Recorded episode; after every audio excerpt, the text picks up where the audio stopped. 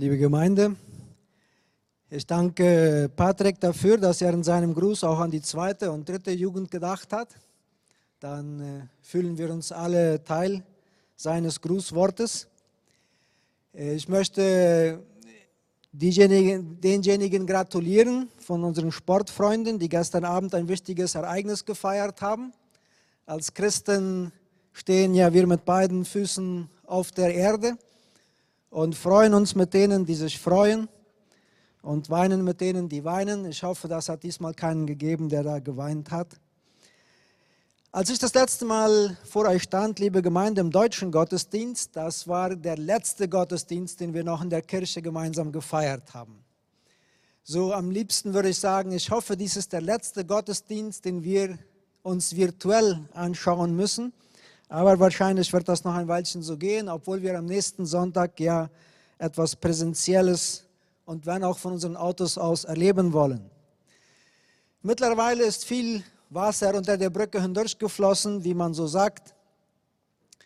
Und äh, ich kann mir vorstellen, dass es einige Leute gibt, die die Nase so voll haben von dem ganzen Corona-Zeug, dass sie nichts mehr davon hören wollen. Und ich ging davon aus, dass man darüber genug gesagt hatte, gesprochen hatte. Aber in den letzten Wochen sind mehrere Stimmen aus der Gemeinde laut geworden, die gesagt haben, wir möchten gerne wissen, was die Gemeinde darüber denkt, beziehungsweise was die Prediger der Gemeinde dazu zu sagen haben. Und es gibt besonders zwei Fragen, die immer wieder auftauchen. Erstens mal sind dieses Zeichen der Endzeit oder sind dieses die Zeichen der Endzeit? Und zweitens, was sollen wir Christen machen in dieser Situation? Sollen wir der Regierung gehorsam sein? Sollen wir zivilen Ungehorsam leisten? Sollen wir uns impfen lassen, wenn es erst soweit ist? Sollen wir es nicht machen? Und wenn es euch so geht wie mir, dann haben wir in diesen Monaten der Quarantäne viele Stimmen gehört und merken, dass sie nicht alle wahr sein können. Und irgendwann fragen wir uns, was ist die Wahrheit? Welches ist die Wahrheit? Von den Stimmen, die wir hören, gehört eines dem Gesundheitsministerium. Das Gesundheitsministerium sagt, die Quarantäne war notwendig, um den Zusammenbruch des Gesundheitswesens zu verhindern. Ohne die Quarantäne hatte man für den 20. April schon 15.000 Tote prognostiziert. Und wie ihr wisst, sind es bis heute 782, besser gesagt bis gestern. Das Gesundheitsministerium sagt, die Gesundheit ist wichtiger als die Wirtschaft. Ohne Gesundheit gibt es keine Wirtschaft. Dann haben wir die Stimme vom Erziehungs- oder vom Bildungsministerium, die sagen, aus Sicherheitsgründen können wir nicht zulassen, dass die Kinder zurück in die Schulen kommen. Wir müssen an die Sicherheit der Kinder, der Eltern und des Schulpersonals denken. Was sagen die Lehrer dazu? Sie sagen, es macht keinen Spaß, über Internet zu unterrichten. Was sagen die Schüler? Es macht keinen Spaß, über Internet unterrichtet zu werden. Vielleicht am Anfang noch ja, die erste Woche, weil man dann im Bett bleiben konnte und sein Handy so anmachen, dass es so aussah, als ob man dabei war, aber in Wirklichkeit schlief man genüsslich weiter. Aber seit die Lehrer dann hintergekommen sind und verlangen, dass man die Kamera anhat und dass man in einigen, von einigen Schulen sogar mit Uniform da sitzt, da macht es keinen Spaß mehr. Welches ist die Stimme der Geschäftswelt? Die, sie sagen, die Quarantäne tötet das Geschäft. Wir können die Arbeiter nicht bezahlen, wenn wir nicht vernünftig arbeiten können. Was nützt einem Menschen die Gesundheit, wenn er nichts zu essen hat? Die Arbeitnehmer sagen, am Anfang der Quarantäne macht es Spaß, einige Tage zu Hause zu bleiben und vermutlich dafür sogar noch bezahlt zu bekommen. Aber es macht keinen Spaß, wenn das Gehalt reduziert wird oder wenn man die Arbeit sogar verliert. Dann gibt es Stimmen der Unterstützung, die sagen, wir müssen den Autoritäten gehorchen. Die Regierung hat die Daten und das technische Wissen, um die besten Entscheidungen zu treffen. Auch wenn wir nicht einverstanden sind, ist es unsere Pflicht, den Autoritäten zu gehorchen. Dagegen erhebt sich eine Stimme des Widerstands, die sagt, seit wann sagt die Regierung uns die Wahrheit? Man hat uns schon so oft angelogen Warum sollten wir ihnen ausgerechnet jetzt glauben? Und übrigens, Gott hat ja festgelegt, wann ich sterben soll. Und das wird mit oder ohne Corona passieren. Da steckt was dahinter. Aber interessanterweise schnallen sich auch diese Leute beim Autofahren an. Also, obwohl Gott ja festgelegt hat, wann man sterben wird oder nicht. Dann gibt es eine Stimme oder mehrere Stimmen des Verdachts. Die sagen, bestimmt steckt hinter diesem Ganzen und da kommen die verschiedenen Möglichkeiten. Eine davon ist China. Ja. Um die globale Ökonomie zu zerstören und dem Rest der Welt ihre sanitären Produkte zu verkaufen, die diese Welt jetzt dringend braucht. Also obwohl der Virus in China angefangen hat, sagt man, die waren so schlau und haben den einmal in die Welt gebracht, damit sie nachher allen Leuten ihr Zeug verkaufen können. Andere sagen, dahinter stecken die USA, weil sie die Armen der Welt eliminieren möchten. Wir wissen ja, dass mehr arme Leute an dieser Sache sterben als Reiche. Andere sehen dahinter Bill Gates, da er die Weltgesundheitsorganisation finanziell unterstützt und gleichzeitig Aktionär in mehreren pharmakologischen Unternehmergruppen ist, die eine Impfung gegen Covid-19 suchen und alle Leute des Planeten impfen wollen. Ja, und wenn man so 10 Dollar pro Person rechnet auf der Welt, da häuft sich dann so einiges an. Einige denken, es war Jeff Bezos, der im Moment der reichste Mann der Welt ist, der Eigentümer von Amazon weil die Leute während der Quarantäne viel mehr im Internet kaufen, kaufen müssen als sonst. Und es fehlen nicht diejenigen, die sagen, dahinter stecken die Bad Boys, die Schurkenstaaten, Russland, Iran, Venezuela, irgendwas, wir wissen nicht was, aber irgendwas haben die ganz bestimmt damit am Hut. Dann kommt wieder eine Stimme der Unterstützung, die sagt, jeder, der einen Verdacht gegen die Regierung hegt, und die Aktionen der Autoritäten in Frage stellt, setzt Verschwörungstheorien in Umlauf und muss der Ultrarechten angehören, für die das menschliche Leben keinen Sinn hat. Dagegen erhebt sich die Stimme des Widerstands und sagt, die Linke möchte die Pandemie nutzen, um heimlich ihre Agenda der Abtreibung der homosexuellen Ehe weiterzutreiben und nebenbei die ganze Menschheit zu registrieren, um die absolute Kontrolle über jeden zu haben. Und dann ist da auch noch meine Stimme, die ich hier würde demütigerweise die Stimme der Vernunft nennen. Natürlich, jeder glaubt, seine Stimme ist die vernünftige. Wo man sich Fragen stellt, warum kann man nicht die Beobachtungen, die wissenschaftlichen Erkenntnisse, die verschiedenen Meinungen, die psychologischen und soziologischen Konsequenzen der Quarantäne offen diskutieren? Warum muss jemand gleich ein Verschwörer sein, wenn er mit der Regierung nicht einverstanden ist? Warum muss jemand gleich als naiv abgestempelt werden, wenn er mit der, den vorgenommenen Maßnahmen einverstanden ist?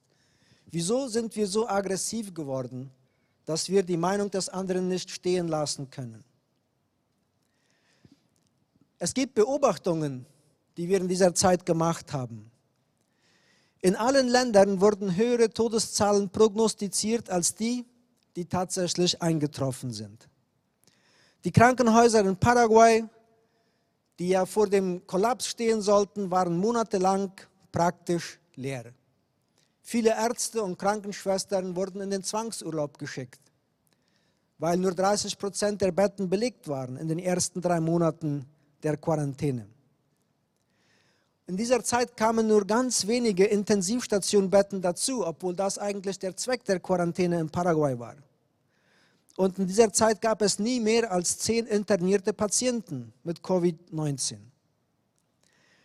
Eine andere Beobachtung ist, dass die Personen, die sich mit und während der Pandemie am meisten bereichert haben, schon die reichsten Leute des, des Planeten sind. Unter ihnen Jeff Bezos, von dem wir schon sprachen, der in der Zeit der Pandemie 40 Milliarden Dollar zugelegt hat zu seinem Vermögen, das schon über 100 Milliarden war. Bill Gates natürlich und der Eigentümer von Zoom, ein Mann, der bis jetzt ziemlich unbekannt war und Eric Juan heißt, er ist in die auserlesene Gruppe der Dollar-Milliardäre eingetreten, nachdem nur im Monat März die die Userzahl, die Leute, die Zoom gebraucht haben, sich verfünffacht hat.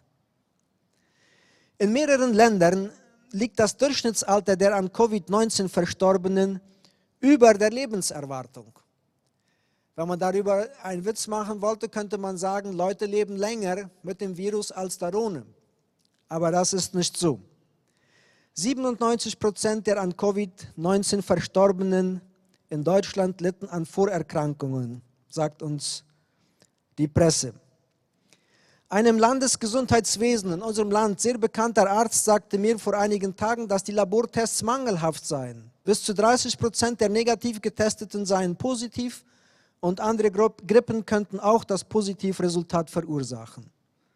Man hört von Menschen, die an Krebs und sogar an Verkehrsunfällen gestorben sind, wo die Todesursache aber mit Covid-19 angegeben wird.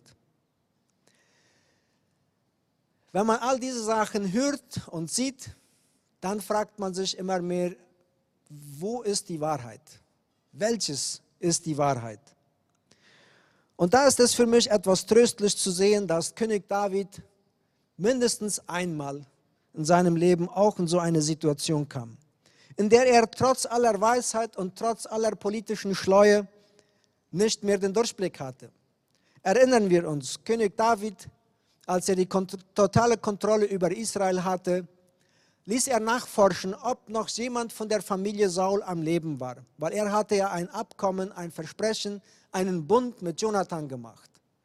Und man sagte ihm, es gibt noch einen Sohn Jonathans, der am Leben ist. Er ist verkrüppelt, er kann nicht gehen, weil damals bei der Flucht war er noch ein Kind, als man fliehen musste vor den Philistern und die, seine, seine, die, das Kindermädchen, das ihn trug, hat ihn fallen gelassen und seitdem kann er nicht mehr gehen. Denken wir daran, das waren die Zeiten, bevor man all diese Möglichkeiten hatte, die wir heute haben, um solchen Leuten wieder durch Operationen zu helfen. Dieser Mann heißt, hieß Mephibosheth. Und David lässt ihn zu sich kommen. Und darüber gibt es in Spanisch ein sehr schönes Lied. El rey te mandó a llamar. Der König lässt dich rufen. David lässt Mephibosheth zu sich kommen. Mephibosheth ist natürlich voller Angst, weil damals war es gang und gäbe, dass man all die anderen Anwärter auf den Thron zuerst mal erledigte und beiseite schuf. Und er wusste ja, dass sein Opa, das war Saul, der hatte David nach dem Leben getrachtet. Und wahrscheinlich hat er damit gerechnet, dass sein Leben hiermit zu Ende war.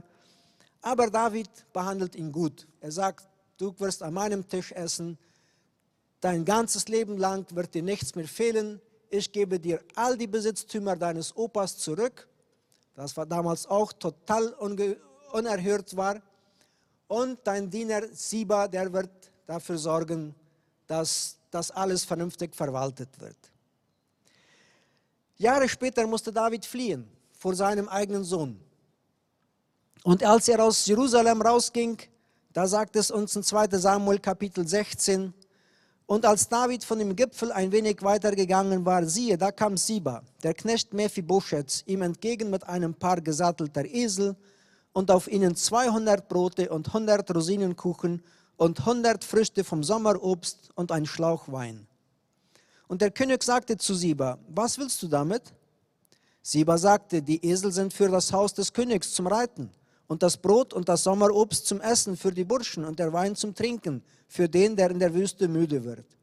Und der König sagte, und wo ist der Sohn deines Herrn? Er meinte damit Mephibosheth. Siba sagte zum König, siehe, er ist in Jerusalem geblieben, denn er sagte, heute wird mir das Haus Israel das Königtum meines Vaters zurückgeben. Da sagte der König zu Siba, siehe, dein sei alles, was Mephibosheth gehört. Siba sagte, ich beuge mich nieder, möge ich Gunst finden in deinen Augen, mein Herr und König. Bis hier scheint alles klar zu sein. Mephibosheth ist ein undankbarer Bursche. Er hat jetzt jahrelang am Königs im Königspalast gewohnt, hat an der Königstafel gegessen, hat alles genossen, hat sein Leben von David erhalten und jetzt bei der erstbesten Gelegenheit wird er ihm untreu. Wo es eine Revolution gibt, da sagt er sich so, jetzt werde ich König werden, weil mein Opa, eigentlich gehört das ja mir. Und David sagt, okay, wenn das so ist, ich nehme ihm alles weg, was ich ihm vorher gegeben habe und das gehört jetzt alles dir, Siba, weil du bist treu, du bringst mir Sachen, du hilfst mir um meiner Flucht und dein untreuer Herr, dem lassen wir jetzt mal ganz darunter ausgehen. Aber dann kommen wir zum Kapitel 19. Wir machen jetzt mal ein schnell, ein Fast Forward in, unserem Film. Die Schlacht ist geschlagen worden. Davids Männer haben gesiegt gegen Absalom. Absalom ist getötet worden. Und David kommt zurück nach Jerusalem. Kapitel 19, Vers 25 sagt es so: Und Mephibosheth, der Sohn Sauls, kam herab dem König entgegen. Und er hatte seine Füße nicht gepflegt und seinen Bart nicht gepflegt und seine Kleider nicht gewaschen von dem Tag an, als der König weggegangen war, bis zu dem Tag, an dem er in Frieden zurückkommen würde. Und es geschah, als er von Jerusalem dem König entgegenkam, da sagte der König zu ihm, warum bist du nicht mit mir gezogen, Mephibosheth? Er sagte, mein Herr und König, mein Knecht hat mich betrogen denn dein Knecht hatte gesagt, ich will mir den Esel satteln lassen und darauf reiten und mit dem König ziehen, denn dein, dein Knecht ist lamm. Damit meint er sich selber. Er aber ist als Verleumder gegen deinen Knecht zu meinem Herrn, dem König, gelaufen. Doch mein Herr, der König, ist wie der Engel Gottes. So tu, was gut ist in deinen Augen. Denn das ganze Haus meines Vaters, das waren nichts als Männer des Todes vor meinem Herrn, dem König. Du aber hast deinen Knecht unter die gesetzt, die an deinem Tisch essen. Was für ein Recht habe ich dann noch und welchen Anspruch noch zum König zu schreien? Da sagte der König zu ihm, wozu redest du noch von de deinen Angelegenheiten? Ich sage, du und Siba, ihr sollt das Feld teilen. Mephibosheth sagte zum König, er mag auch das Ganze nehmen, nachdem mein Herr, der König, in Frieden in sein Haus gekommen ist. Hier sieht die Geschichte schon ganz anders aus. Wer sagt jetzt die Wahrheit? Mephibosheth sagt, ich wollte mit dir gehen, aber ich war abhängig von meinem Knecht und das wusste er. Und dann hat er mir den Esel nicht gesattelt und ist abgehaut mit den Eseln und hat sie dir gegeben und hat mich vor dir verleumdet. Ja, stimmt das jetzt oder sagt er das nur, um sein Leben zu retten? Denn natürlich wusste er, wenn das stimmte, was Siba gesagt hatte, dann hatte sein, er sein Leben verwirkt. Wir könnten jetzt sagen, naja, wahrscheinlich sagt er die Wahrheit, weil er hat seinen Bart nicht gepflegt, er hat seine Kleider nicht gewaschen und das sind alles Zeichen der Trauer. Und außerdem ist er bereit, den ganzen Besitz seinem Knecht zu überlassen. Ja, die anderen könnten aber sagen, das sagt er ja nur, um sein Leben zu retten. Weil er ist ja schon am Königstisch, er braucht ja den ganzen Besitz nicht. Und David ist sagt sich so, hier werde ich nicht ausfinden können, wer mir die Wahrheit sagt. Also teilt euch das Feld, jeder kriegt die Hälfte, fertig. Einer von euch beiden lügt, aber ich weiß nicht, wer es ist. Wer sagt die Wahrheit und was ist die Wahrheit? Es gibt einige Wahrheiten über die Wahrheit. Die erste ist, manchmal wissen wir nicht, wer die Wahrheit sagt. Und das hat, ich denke mal, uns allen schon mal so gegangen. Mir geht es sehr oft so, besonders in unserer Arbeit im Gefängnis, wo wir eine Gemeinde haben, wo man von einer Person eine Sache hört und von der anderen Person genau die andere. Und beides sind Personen, denen man glaubt, dass man vertrauen kann. Alle Erklärungen scheinen irgendwie logisch zu sein. Und wir haben dasselbe Maß an Vertrauen oder an Misstrauen den Leuten gegenüber. So, wir wissen nicht, wer von ihnen die Wahrheit sagt.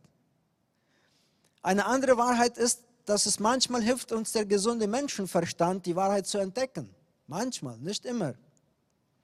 In 1. Mose 26 haben wir eine Geschichte, wo Isaac und Rebekka zum König Ahimelech geflogen waren, geflohen waren und sich als Bruder und Schwester ausgaben, so wie es der Vater auch schon getan hatte. Aber eines Tages, und sie hatten ihr Zelt da wahrscheinlich im Königshof irgendwo aufgeschlagen, weil sie waren ja damals noch Nomaden, obwohl reiche Nomaden, aber immerhin, ja. Und eines Tages schaut der König aus dem Fenster und kann von da aus das Zelt sehen und was im Zelt passiert. Und er sagt, so behandeln sich eigentlich nicht Bruder und Schwester. Das sagt ihm sein gesunder Menschenverstand. Und dann lässt er Isaac kommen und sagt, warum hast du mir nicht gesagt, dass es deine Frau ist? Ja. Salomo hatte einen sehr gesunden Menschenverstand. Natürlich sagt die Bibel, dass die Weisheit ihm von Gott gegeben war. Und er entdeckte dadurch, wer von den beiden Huren die Mutter des lebendigen Kindes war. Als zwei Huren zu ihm kamen und diese beide sagten, das Kind gehört mir und das andere, das Tote gehört der anderen. Natürlich ist es nicht eine schöne Geschichte, um Kindern zu erzählen, wie der Mann da, der Soldat mit dem Schwert ankommt und sagt, jetzt werden wir das mal hier teilen, 50-50, machen wir es hier, so wie sein Vater damals das Feld geteilt hatte zwischen denen. Das ist ja bei Menschen ein bisschen schwieriger, aber dadurch entpuppte sich, wer die richtige Mutter war. Manchmal offenbart Gott uns die Wahrheit. In Johannes 2 und in Johannes Kapitel 2 und im Kapitel 6 sagt es, dass Jesus traute den Leuten nicht, denn er kannte sie alle. Er wusste, was in ihnen vor sich ging. In Apostelgeschichte 27 sagt es, dass Paulus wusste, Gott hatte es ihm nachts gesagt, dass niemand von den Leuten auf dem Schiff umkommen würde. Das sind natürlich sehr schöne Momente, wenn man direkt von Gott selber die Wahrheit kriegt und sagt, dies ist, was passieren wird. Oder dies ist, was nicht passieren wird. Was wir aber wissen, wir wissen, wer die Wahrheit ist. Jesus sagt uns in Johannes 14, Vers 6, ich bin die Wahrheit und der Weg und das Leben. Und wir kennen die Wahrheit und einige Wahrheiten. Unter diesen Wahrheiten sind, dass Gott hat die Welt geschaffen und jede Person, die in ihr ist, die, die wir hier heute sind, zusammen, diejenigen, die uns sehen. Jesus ist auf die Welt gekommen und hat sein Leben gegeben, damit alle, die an ihn glauben, die Vergebung ihrer Sünden und das ewige Leben bekommen. Und so wie der Vater ihn gesandt hat, so sendet Jesus seine Jünger in die Welt. Und eine andere Wahrheit, die wir aus der Bibel kennen, ist, dass nichts und niemand kann uns von der Liebe Gottes trennen. Es gibt Wahrheiten, die wir wahrscheinlich nicht kennen. Oder direkt sagen, die kennen wir nicht. Wer oder was steckt hinter dieser Pandemie? Ist es Gott? War es der Teufel? Sind es Menschen? Aus welchem Grund würde man das machen? Wenn es die erwähnten Milliardäre wären, die dahinter stecken, würden sie Tausende von Toten auf ihr Gewissen laden nur um noch einige Milliardchen reicher zu werden? Es macht ja bei ihrem Lebensstil keinen Unterschied, ob sie 100 Milliarden haben oder ob sie 130 Milliarden Dollar haben. Welche Regierungen profitieren davon, falls es wirklich etwas ist, womit Menschen zu tun haben? Das sind Wahrheiten, die wir nicht kennen. Das sollte uns auch nicht verwundern. Es gibt heutzutage noch immer Sachen, die entdeckt werden vom Zweiten Weltkrieg, der schon 70 Jahre zurück ist, oder von Sachen, die über 100 Jahre zurück sind, die man immer angenommen hat, dass die so waren und irgendwann kommt die Entdeckung ans Tageslicht durch einen archäologischen Fund oder durch irgendein Dokument, das irgendwo gefunden wird. Und dann sagt man, ach so, so war es wirklich. Bis dann das nächste Dokument gefunden wird. Aber es gibt auch Wahrheiten, die wir kennen. Und die Wahrheiten, die wir kennen, sind der Fels, auf dem wir unser Leben bauen. Das Wichtige sind die Wahrheiten, die wir kennen und nicht diejenigen, die wir nicht kennen. Die Wahrheiten, die wir nicht kennen, die wecken unsere Neugierde wahrscheinlich. Aber was hilft es uns, was wir nicht kennen? Da gibt es das bekannte Beispiel von Karl Barth, dem großen Schweizer Theologen, dessen Jünger Alfred Neufeld war, unserer Gemeinde. Er hat zumindest viel von ihm gesagt und hat, hat auch viel von ihm gelesen. Ich muss euch ehrlich gestehen, mir ist Karl Barth zu schwierig. Er hat 9000 Seiten geschrieben, nur über seine Dogmatik. Das ist ein ganzer Haufen, um das durchzulesen. Als er mal nach New York kam und von den Reportern gefragt wurde, wie kannst du, kannst du irgendwie in fünf Minuten das zusammenbringen, was das Wichtigste in der Theologie ist. Ja, ich sage euch, das ist eine Herausforderung. Wie bringt man 9000 Seiten, das war noch nur die Dogmatik, dann hat er noch zig andere Bücher geschrieben, in fünf Minuten zusammen. Und Karl Barth hat den Reportern ein Kinderlied zitiert. und gesagt, Jesus liebt mich ganz gewiss, denn die Bibel sagt mir dies. Alle Kinder, schwach und klein, lädt er herzlich zu sich ein.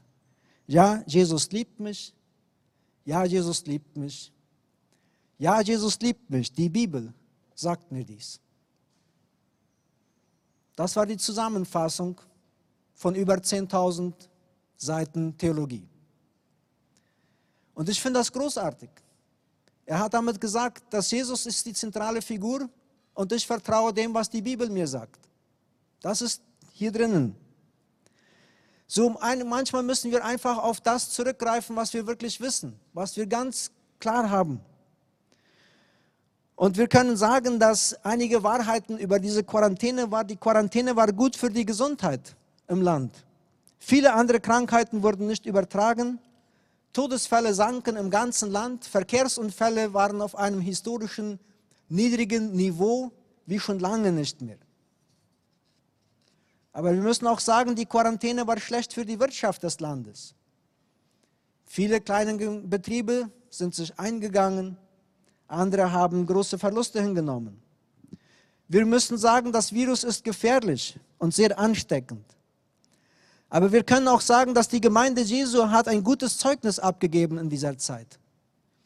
Erstens mal vielleicht dadurch, dass wir nicht randaliert haben und nicht protestiert haben, sondern uns einfach dem gebeugt haben, was die Regierung gesagt hat und bis heutzutage noch immer nur mit circa 20 Leuten in einem Raum sitzen obwohl es ja in anderen Teilen des Landes schon bis zu 50 geht. Aber nicht nur das, das ist nicht das Wichtigste. Das Wichtigste meines Erachtens ist, dass wir uns um die Armen im Land gekümmert haben. Es hat über 400 Suppenküchen gegeben, so sagen wir die mal, Comedores, Comunitarios, Ollas Comunitarias, die von Gemeinden aus gemacht wurden wo sie mit Spenden von draußen oder mit Spenden ihrer eigenen Glieder den armen Leuten aus ihrem Barrio zu essen gegeben haben. Wir als Gemeinde sind damit beteiligt, bis heute noch. Jede Woche werden tausende Menschen bekommen Essen von christlichen Gemeinden, von Leuten, die bereit sind, etwas Reis, etwas Nudeln, etwas Fleisch zu spenden, damit diese Leute zu essen haben. Und viele Leute sehen jetzt die christlichen Gemeinden in ihrem Barrio anders an. Sie sagen, da können wir Hilfe bekommen. Die schauen nicht weg, wenn wir kommen. Die helfen uns. Die Pandemie hat auch dazu beigetragen, einige absurde, irrsinnige Gehälter in Regierungskreisen zu senken. Einige, leider nicht alle. Sie hat dazu beigetragen, einige Korruptionsfälle aufzudecken. Sie hat auch dazu beigetragen, die Glaubwürdigkeit einiger Propheten und Apostel in Frage zu stellen. Es ist so interessant, so viele Propheten, die wir auf der Welt haben heutzutage, keiner von ihnen hat diese Pandemie vorausgesehen. Alle haben Großartiges prophezeit für das Jahr 2020. Wie die Gemeinden wachsen würden, wie der Herr alle segnen würden, wie wir alle würden reicher werden und so weiter. Das der einzige, den wir als Prophet nennen könnten, der das Näheste daran gekommen ist, dies überhaupt zu ahnen, ist David Wilkerson in den 80er Jahren. Der hat so etwas Ähnliches gesagt, dass dies passieren könnte. Aber all die modernen Propheten haben aus irgendeinem Grund nichts davon gewusst. Die Pandemie hat dazu beigetragen, die Kreativität der Pastoren und vieler Mitarbeiter in den Gemeinden zu aktivieren. Das, was heutzutage alles gemacht wird, das war vor einem Jahr noch undenkbar. So viele Pastoren, die sich auf keinen Fall wollten filmen lassen, machen heutzutage das, was ihr hier seht, nämlich Gottesdienst über Livestream oder über WhatsApp oder über irgendeine andere Plattform. Ich möchte hier drei Sachen besonders hervorheben. Erstens die Souveränität Gottes. Gott wurde nicht überrascht von dieser Pandemie. Das Virus war keine Überraschung für Gott. Diejenigen, die sagen, dies ist eine Pest, und so könnte man es bezeichnen, die Bibel erwähnt mindestens 49 Mal die Pest. Und niemals ist sie außerhalb der Kontrolle Gottes. Gott kann nicht überrascht werden von einem Virus, Gott kann nicht überrascht werden von irgendeiner Situation, Gott hat die Kontrolle, auch in dieser Situation. Er weiß, was dir passiert, er weiß, was mir passiert, er weiß, was unserer Gemeinde passiert, er weiß, weiß was deinem Geschäft passiert. Gott ist nicht außerhalb unseres Radars und sagt, oh, was ist da passiert auf der Welt? Habe ich einmal nicht hingeschaut und gleich ist alles außerhalb Kontrolle. Nein, so ist Gott nicht. Dann zu der Frage, ob dies Zeichen der Endzeit sind. Für mich ist die Antwort ganz einfach, natürlich. Natürlich sind dies Zeichen der Endzeit. Die Endzeit ist nicht auf unbestimmte Zeit verschoben worden, nur weil wir gerade jetzt auf dieser Welt leben. Aber die Endzeit hat mit Jesus angefangen. Die Endzeit hat angefangen, als Jesus auf die Welt kam. Und sie wird aufhören, wenn Jesus wiederkommt. Damit sage ich nicht, dass Jesus nächste Woche wiederkommt und alle, die noch heiraten wollen, vorher sollten das schnell diese Woche machen. Obwohl, es wäre vielleicht nicht so ein schlechter Gedanke. Ja? Aber wir sehen die Zeichen der Endzeit schon lange, nicht erst seit diesem Jahr. Und immer wieder hat es Leute gegeben, auch schon im Mittelalter, die gesagt haben, dies zeigt, dass Jesus gleich da ist. Jesus wird kommen, das wissen wir. Aber wir wissen nicht wann. Und alles, was passiert, es gibt ja diese ganz einfache Rechnung, die sagt, wir sind jeden Tag einen Tag näher am Kommen Jesu. Ja, das weiß man ja, ja. Aber man denkt nicht so oft daran. Was ist dann die Verantwortung, die wir als Christen haben in dieser Zeit, wenn so etwas wie dieses passiert? Wir sind nicht verantwortlich für das, was wir nicht wissen. Wir wissen im Moment noch nicht, wann die Impfung kommt. Wir wissen nicht, ob mit jeder Impfung der Chip bei uns eingepflanzt werden soll, den einige sagen, der da, der da kommen wird. Wir sind aber verantwortlich für das, was wir wissen. Und das ist Folgendes.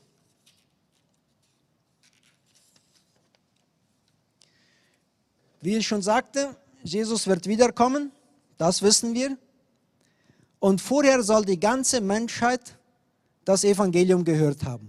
Das wissen wir auch. Steht alles in Matthäus 24. Es gibt in unserem Land, in unserer eigenen Kultur, noch einige hundert Leute, vielleicht auch viele hundert Leute, die das Evangelium Jesu noch nicht verstanden haben. Es gibt in unserem Land noch einige hundert Dörfer, Orte, Städtchen, wo es noch keine christliche Gemeinde gibt, in der die Bewohner von Jesus hören können, in der die Bewohner in ihrem geistlichen Leben wachsen können, falls sie Jesus als ihren Herrn und Heiland annehmen. Es gibt noch etwa 6000 Volksgruppen auf der Welt, die als unerreicht gelten, wo es weniger als 2% Christen gibt und die nicht von selber wachsen werden, wenn wir nicht hingehen und ihnen helfen.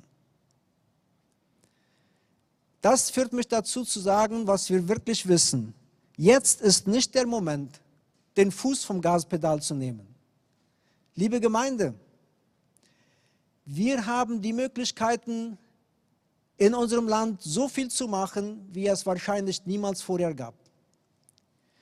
Dadurch, dass wir über die verschiedenen Institutionen arbeiten, wir haben die Möglichkeit, in allen öffentlichen Krankenhäusern das Wort Gottes zu predigen. Wir haben die Möglichkeit, in allen Schulen Paraguays das Wort Gottes zu predigen. Wir haben durch ein Abkommen mit dem Verteidigungsministerium die Erlaubnis, in alle Militärbasen zu gehen und das Wort Gottes zu predigen. Die Welt steht offen. Wir haben, können alle Krankenhäuser gehen und das Wort Gottes predigen. Jesus sagte, wir müssen die Werke dessen wirken, der mich gesandt hat solange es Tag ist. Es kommt die Nacht, da niemand wirken kann. Johannes 9, Vers 4. Das ist, was wir wissen. Noch ist es Tag, noch können wir arbeiten. Aber es kommt ein Moment, wo man das nicht mehr kann. Und ich denke, alle, die wir hier heute Deutsch sprechen, wir können von solchen Zeiten in unserer Geschichte berichten. Diejenigen, die wir Mennoniten sind, wissen, dass es solche Zeiten gibt wo man auf einmal sich nicht mehr versammeln kann, wo man nicht mehr Gottes Wort predigen kann. Und diejenigen, die Deutsch sprechen und nicht Mennoniten sind, wissen, dass es das auch gibt. in der Geschichte des deutschen Volkes. Es gibt Momente, wo man nicht mehr wirken kann. Und dann ist einem das schade, dass man es nicht vorher gemacht hat. Ich weiß, wir sind in einem Prozess, wo wir neue Leute für das nächste Jahr brauchen, wo wir Wahlen haben und so weiter. Und viele Leute sind müde von ihrer Arbeit. Das ist normal. Bist du müde, ruhe dich aus. Bist du verzagt, entmutigt, verzweifelt, lass dich ermutigen. Aber wirf nicht das Handtuch und setze dich unter die Zuschauer, nur weil ein Mitspieler nicht so spielt, wie du es dir vorgestellt hast. Oder weil der Trainer nicht so reagiert, wie du es dir wünschst. Hier hilft uns das Fußball nicht weiter, weil im Fußball, wenn man ausgewechselt wird, dann kommt man nicht mehr ins Spiel. Hier müssen wir Volleyball oder Basketball zu Hilfe nehmen. Da gibt es das ständig, dass Leute, wenn die müde sind, dann setzen sie sich etwas auf die Bank, aber sie kommen wieder ins Feld.